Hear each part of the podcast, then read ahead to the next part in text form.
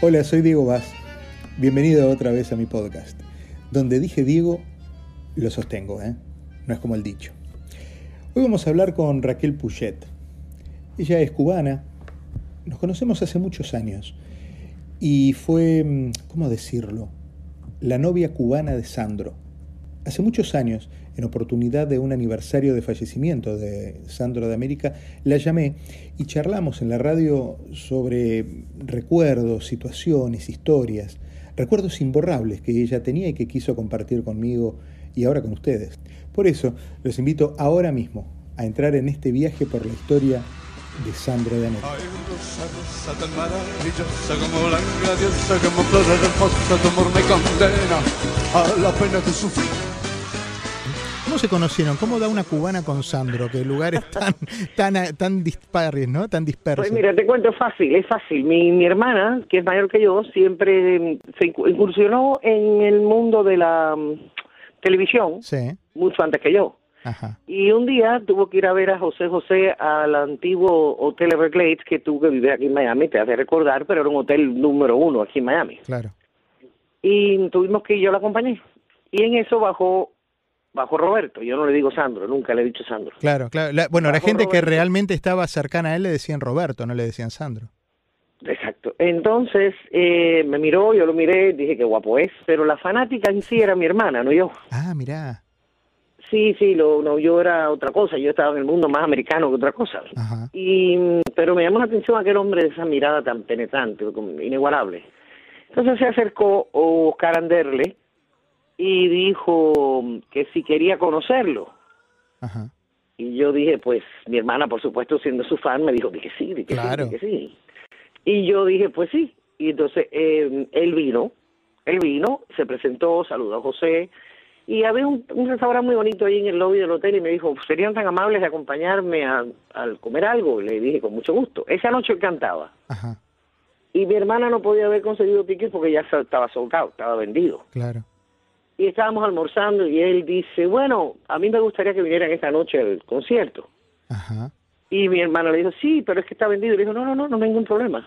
Claro. Yo tengo los boletos. Y pues también, si no lo tiene él, ¿quién lo va a tener? Él sí, siempre guardaba la primera, la segunda y hasta la tercera fila. Entonces, eh, bueno, dijimos que sí. Y mm, una cosa muy curiosa. Dijo, o sea, ¿me harían el favor de venir por mí? Y dije, qué raro. Yo sabía que tenían dos o tres limusinas a su disposición. Claro. Entonces ya yo noté un, un interés diferente en el hombre. Y mi hermana, por supuesto, me pellizcó por abajo de la mesa y yo le con mucho gusto. ¿A qué hora estaremos allí, señor Sandro? Yo ¿a qué hora, a qué hora, a qué hora? Y él le dijo, bueno, si vienen a las 7 está perfecto. Efectivamente, a las 7 eh, llegamos y habían dos limusinas Sí. Y mm, llamamos a la habitación, bajó Anderle y después bajó él, que me acuerdo como si fuera hoy de cómo me impresionó. A ver, ¿y cómo, cómo era esa primera imagen cuando bajó? Esa primera imagen cuando se abrió el ascensor salió un hombre todo vestido de negro, pero lo que más me impactó fue la mirada. Ajá. La mirada fue maravillosa y lo que me dijo muy bonito. Y entonces eh, pues, entró en el coche mío, de, de mi hermana, entró conmigo y entró Anderle y los músicos fueron los que se fueron con los limusinas. Fue una noche maravillosa que él nos dijo, mira, cuando yo cante penumbras, Epa. es- eso quiere decir que por favor vengan a la parte del escenario porque de ahí me voy. Ajá. Y entonces efectivamente cuando empezó a cantar Penumbras nos dirigimos a la parte de atrás del escenario, que yo me lo sabía de memoria porque ya está- estábamos en ese negocio, y nos fuimos en el coche de mi hermana, las mujeres lo siguieron, eh, la policía tuvo que intervenir, hubo que darle una escolta, hasta que llegamos al Hotel Everglades, que llegó mi ex cuñado, Sí. Guillermo Benítez, el que Sí. daba las noticias, Claro. le habíamos dicho que fuera. Y el pobre Guillermo venía atrás con la escolta de la policía. Fue todo muy simpático. Y, pero- y la palabra clave era penumbras. Penumbras. Cuando él cantase de Penumbras, ese era el, el, el, el cue de vete atrás del escenario porque de ahí nos vamos. Y entonces Guillermo venía con la policía atrás y yo venía riéndome, no sabes. Venía A ver cómo, a Y- ver cómo decía penumbras, a ver. y quiso en tus ojos estar el también. Tu boca Tu boca, Raquel, me parece que hablaba de tu boca. Mi boca está en un disco, ¿eh? Te ¿Sí? lo digo. Eh, con gusto mujer, esa boca es mía. Ah, mirá. Mira vos, esa uh, te acabo de dar algo muy... Pero esa boca es mía. Ajá. Y, y entonces, y entonces en esa reunión, bueno, salieron del, del todo, venía Guillermo Benítez con, con, con- en el otro auto, venían los músicos en la limusina, y entonces, Sí, sí, fue una cosa de loco, pero muy divertida. Llegamos al hotel y de ahí, bueno, ya todo el mundo se dispersó, ya no había problema, y dice, ¿a dónde querés ir? epa, Y le digo, bueno, no sé, vamos a cenar al lugar que vos quieras. Le digo, perfecto, a mí me gusta el Forge, que Ajá. sabrá que es un restaurante muy bonito, que aún existe en Miami Beach.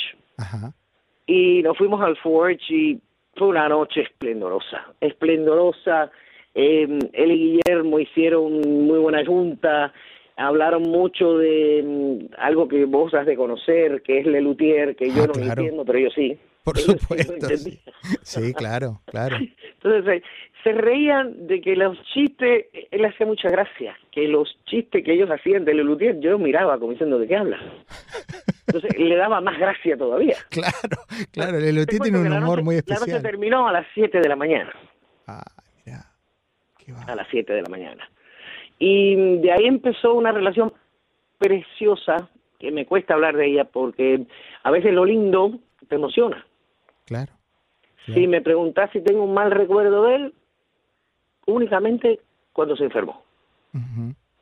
Esa, De ahí adelante, esa, dime, esa relación eh, hermosa mm, los mantuvo unidos durante cuántos años? mira, yo lo conocí un, no sé la fecha, creo que fue un 19 de abril del 77. Ok, La, te voy a confesar algo que nunca he dicho, a ver. pero ya es hora. El 23 de abril de 1977 fue el primer día que me besó. Va, ya te lo dije. Y ese para mí es un día, de ahí empieza un antes y un después en mi vida. Claro, claro. Y, pero ¿por qué? ¿Qué- a ver, ¿qué, ¿cómo fue ese momento? A mí era muy, muy simpático, yo era muy joven y una, una amiga mía me había dicho, cuando vamos a ver tu hombre alguna vez, un hombre te ha besado y tú has perdido la noción de dónde estás. Y yo había tenido novietes, o sea, novietes, nada más que novietes, y le decía, no, nunca me ha pasado eso.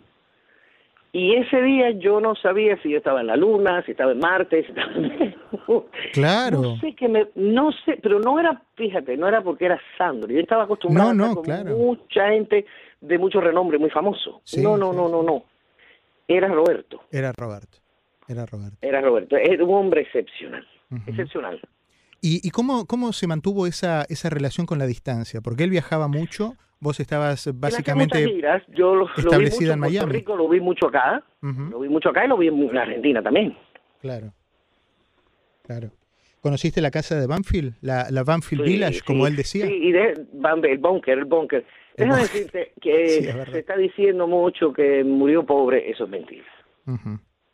Que su enfermedad costó mucho dinero y que no quedó dinero. Mira, ese hombre, eh, Roberto tenía, o tiene, debe estar ahí, no sé qué ha pasado, muebles de Chippendale, dos Ujú. arrones de la dinastía Ming, mármoles de Carrara, imposible que muera sin dinero.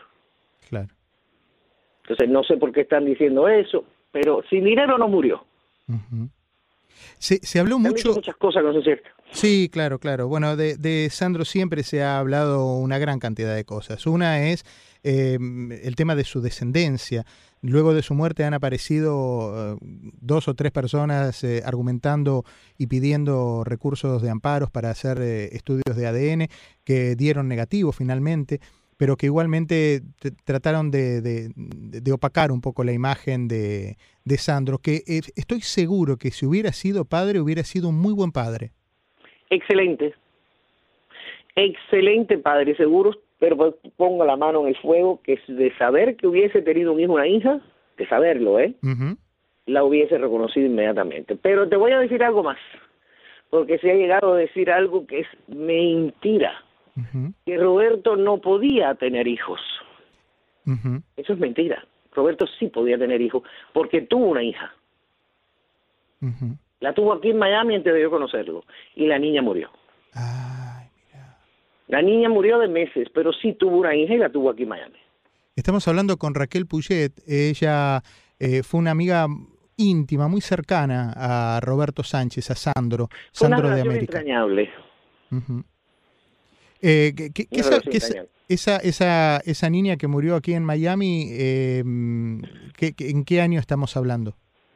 Mira, yo lo conocí en el 77, fue, fue antes, habrá sido en el 75, 76, Ujú.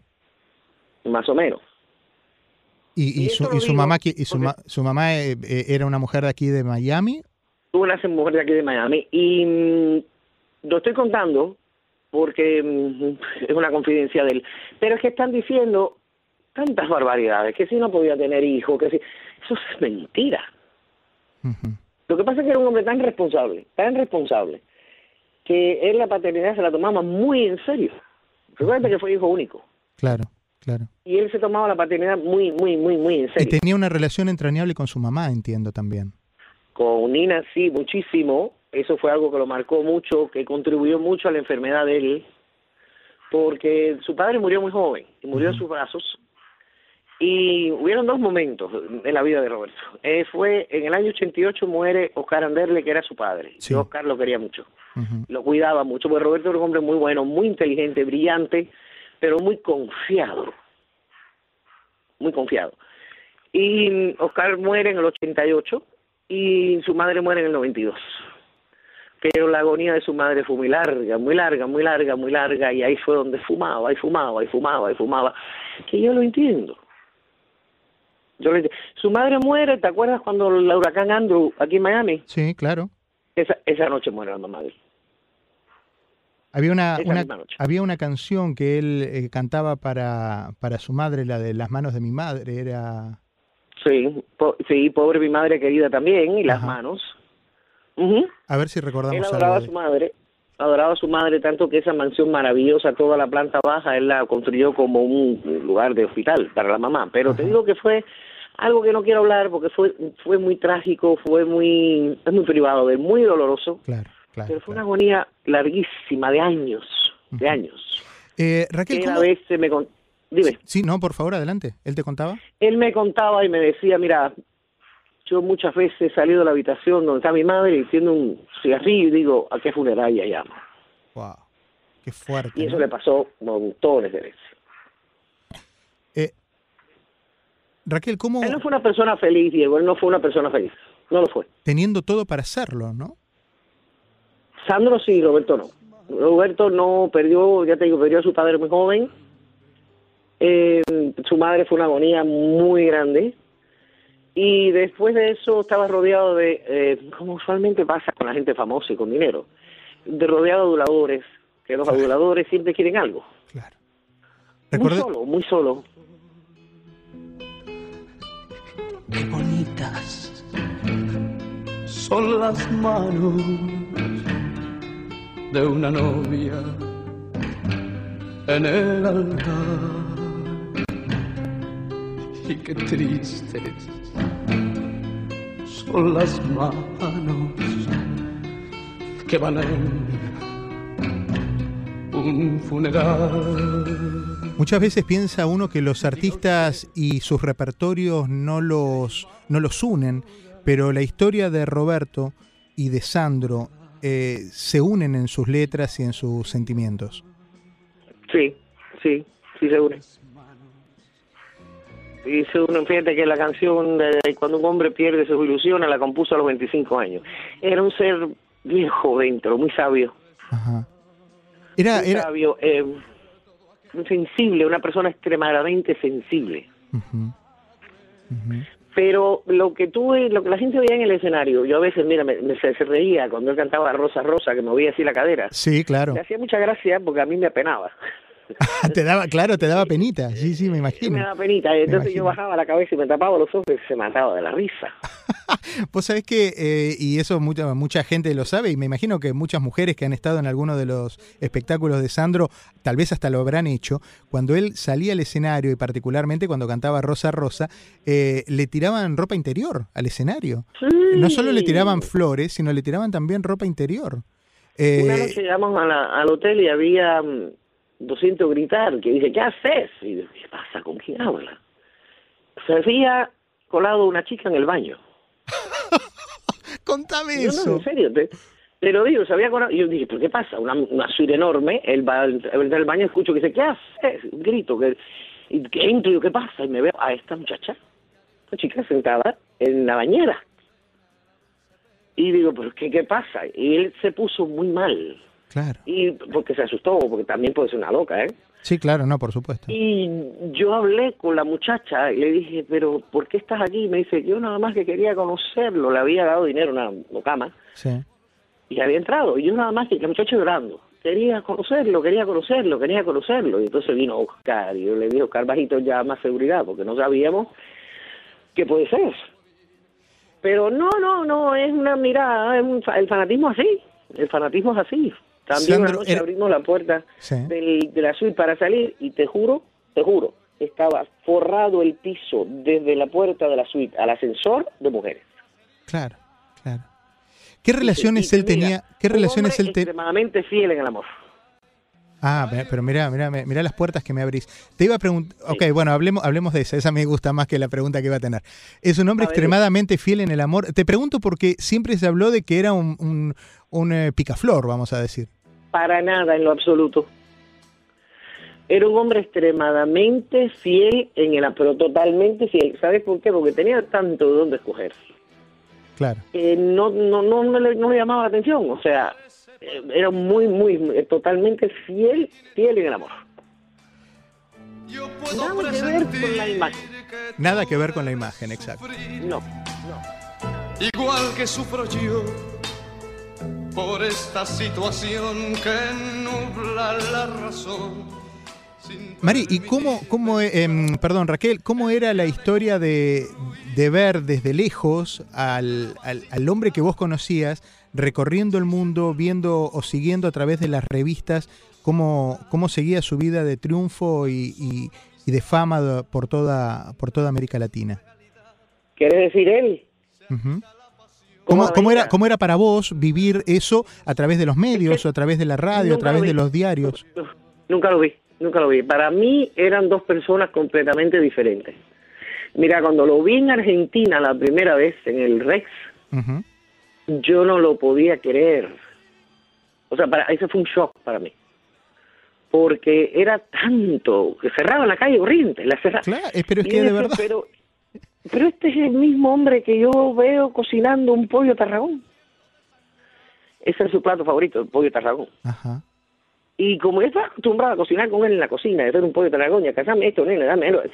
Es una persona tan normal, eh, como se dice en Argentina, un chico de barrio. Un chico de barrio, el 19 de agosto. Bueno, todos los 19 de agosto, la, aún hoy, se congregaban durante muchos años, se congregaban un grupo de las nenas, Lo como vi, él le Lo decía. vi, lo vi, yo he estado allí, los he visto de adentro, sí. Claro, me imagino. Y entonces se juntaban en la puerta, le cuento a la gente, en la, en la zona de, de Banfield es en, la, en, en las afueras de la ciudad de Buenos Aires, al sur.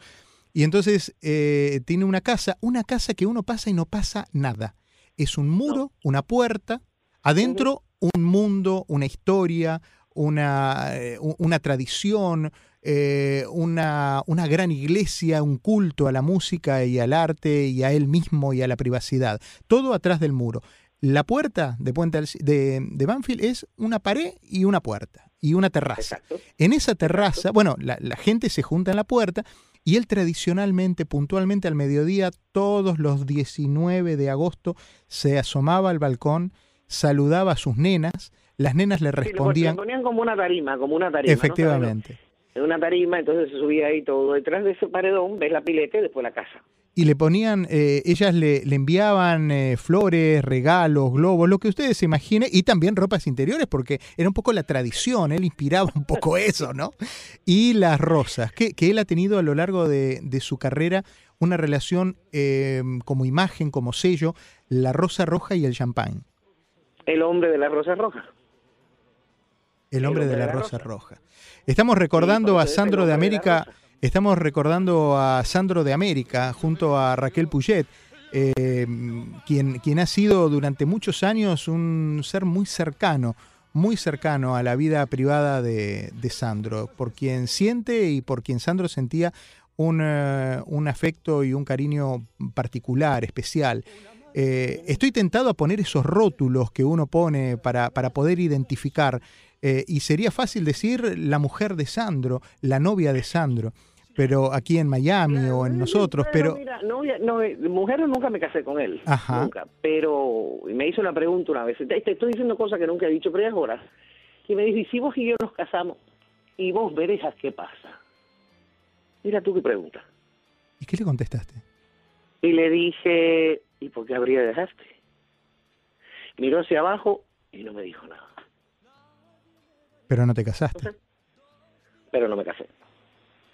Tampoco nunca me lo pidió. Me dijo, si nos, vos y yo nos llegáramos a casar y vos me dejaras, ¿qué pasa conmigo? Y yo la pregunta, la respuesta lógica fue, ¿y por qué habría de dejarte? No me contestó. Me hablas de, me hablas de Sandro y hablas... Me, habla- yo me hablas de Sandro y me hablas de... Por momentos me hablas de Sandro y me hablas de un, de un chico asustado, de un chico que no quiere que lo abandonen, de Sí, y sí, que contrasta tanto, tímido. claro, un hombre tímido, que contrasta mucho con, con la imagen de, de superpoderoso del gitano de América, como ha sido este Bueno, Roberto bueno, Sánchez. Mira, te explico, te explico. Em, la intensidad, la pasión que demuestra en el escenario, intrínsecamente era de él. Así era también. Claro, claro. Así era también. Claro. Pero ya lo que es ese descaro él no demostraba en el escenario, ese desparpajo, no, él no era así. Era una persona, un hombre, un caballero de primera, un hombre de detalles, un hombre elegante, un hombre de unos gustos muy refinados, autodidacta, que inteligentísimo, con una biblioteca impresionante. Pero sí, no quiero tampoco que las fans piensen que no era así, sí, era un hombre muy apasionado, sí, Claro. claro que sí, eso no se puede fingir. Pero era un hombre, era un hombre normal. Vamos a ponerlo de esta manera. Él era normal, lo que no era común. correcto, correcto. Quiero, quiero entrar, quiero entrar en un, en otro momento musical eh, de Sandro eh, que une entrañablemente a Sandro con nuestra comunidad, con una de las grandes de la música cubana. Olga Guillo.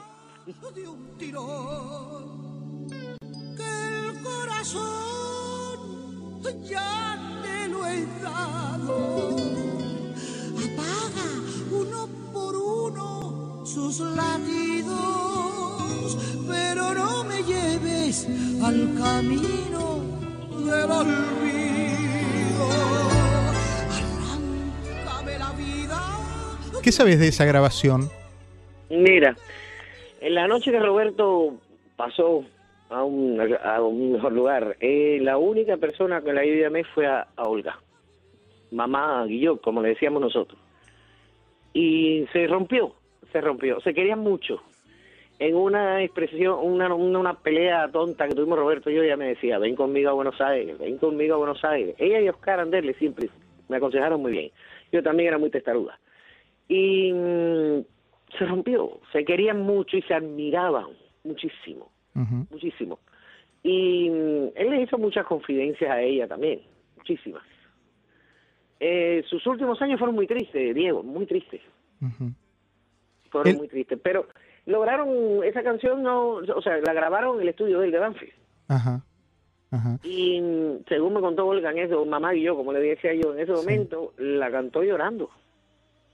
Mira vos. La cantó llorando, él, la cantó llorando. Sí, sí.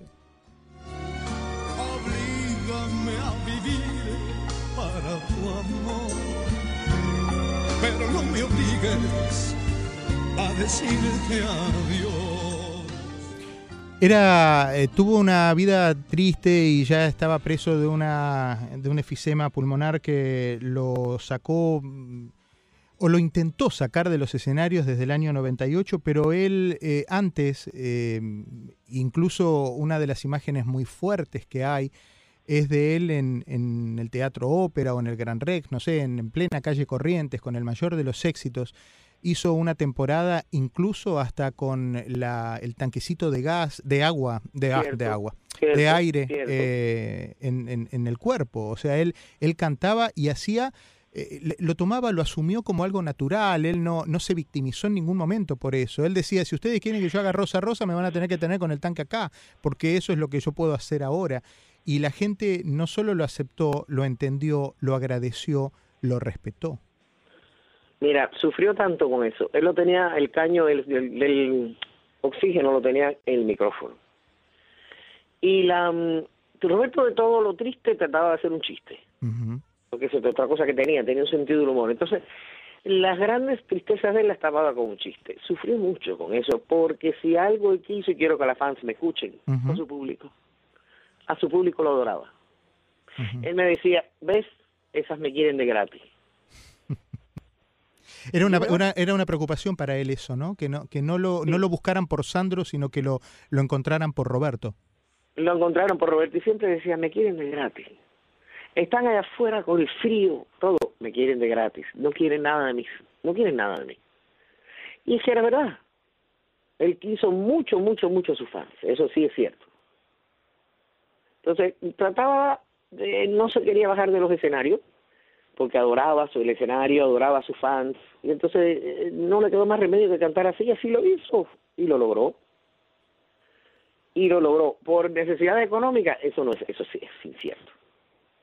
Lo hizo por amor, que es diferente. ¿Qué sabes de qué sabes de esta historia? Me dice de amor, por supuesto. Y me escribió una de las canciones más lindas que, que canté en muchos, mucho tiempo. Después otro tiempo la dejé de cantar porque soy honesta y les digo la verdad. Mi marido me decía terminala con Sandro y no cantes más el tema, pero no me importa nada porque ha sido gran parte de mi vida y esta canción también vale la pena. Se llama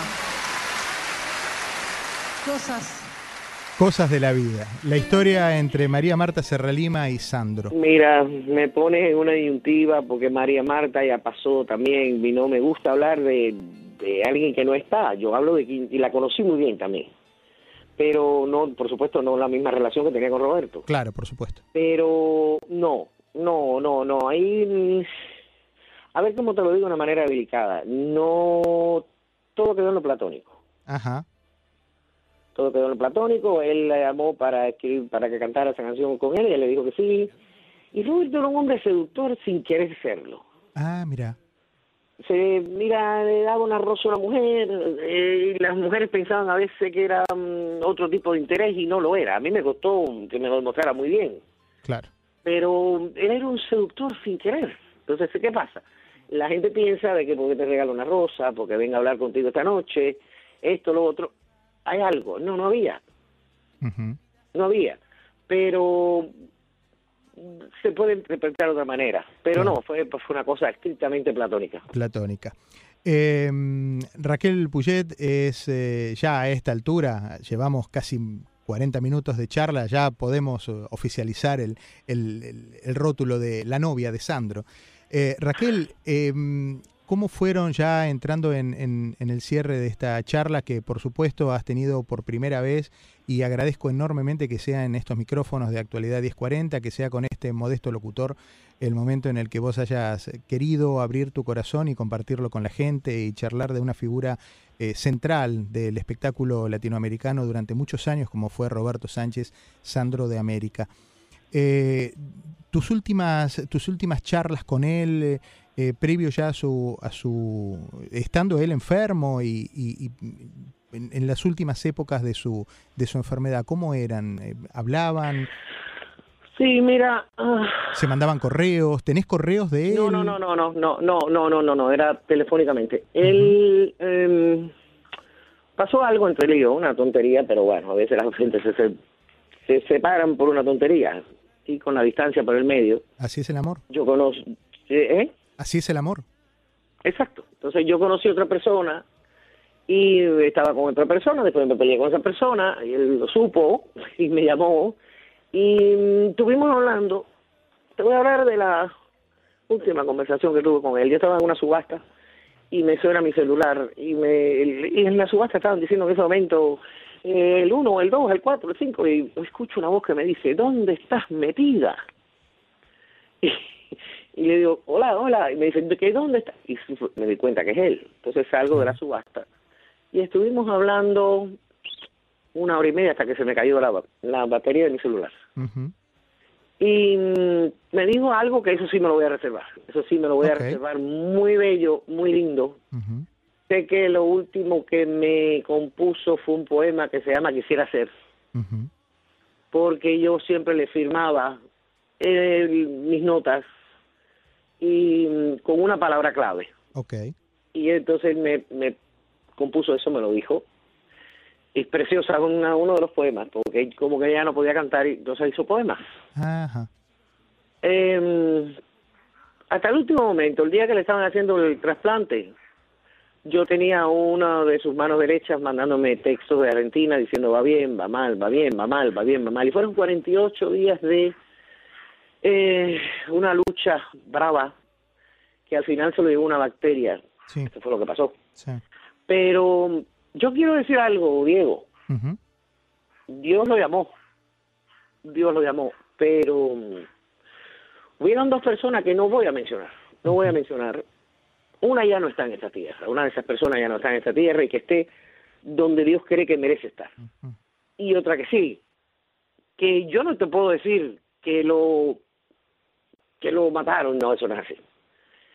Pero fueron personas que contribuyeron a acelerarlo. Y te voy a decir por qué es muy triste. Ya él no generaba dinero estando enfermo. Y pensaron que muerto generaría más.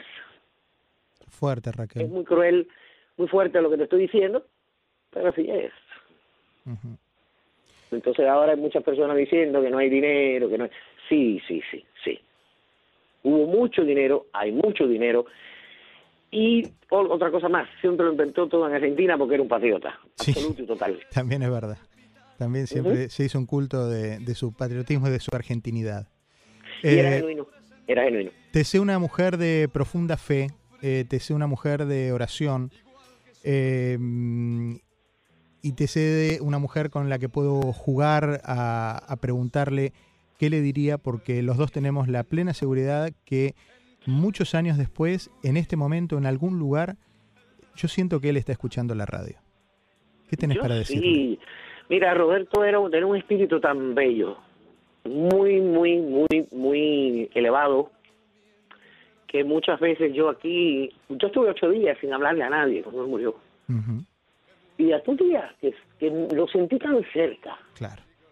porque él siempre me decía, ponete bonita, ¿eh? A ver, de que estás linda, siempre me decía eso. Y un día me levanté y dije, uy, era como si lo hubiese escuchado. Ujú. Y él me dijo, ponete linda. Y ese día vi la puerta del dormitorio y dije, ya, lo voy a poner linda. Y lo más lo más grande es que dejé de fumar por él. Ah, mira. Eso también. Mira. Raquel Pero yo Puget, quiero que la gente sepa que fue lo mejor que se puede decir de una persona es que fue un gran ser humano. Raquel Puget, la mujer que todos los días, aún hoy, se pone linda por Roberto Sánchez, por Sandro. Raquel, te mando un beso. Gracias. Te mando un beso, Diego. Saludos a todos. crecerá. Era apenas una rama tierna, frágil, tan pequeña. como tú. Ella fue creciendo fuerte y hoy está de pie viviendo, mas no tú. Al mirarlo te recuerdo, mas lo pienso y no comprendo porque así es que los ángeles del cielo te llevaron de mi lado sin volver. Si toda vida fue tu vida, si eras luz que encendía mi existir. Ya todos son recuerdos tristes que tan solo Qué momentos, qué recuerdos, qué historias que nosotros conocíamos de este lado del mostrador, del lado de, de los espectadores, ¿no? Y que ella conocía en primera persona. Genial, fascinante la vida de Raquel Puget. En algún momento vamos a hacer una segunda parte, extensa como ella, porque a ella le gusta mucho hablar y a mí me gusta mucho escucharla. Nos encontramos muy pronto en otro episodio de este podcast que, como su nombre lo indica, donde dije Diego, lo sostengo. Abrazo fuerte, pásela bien.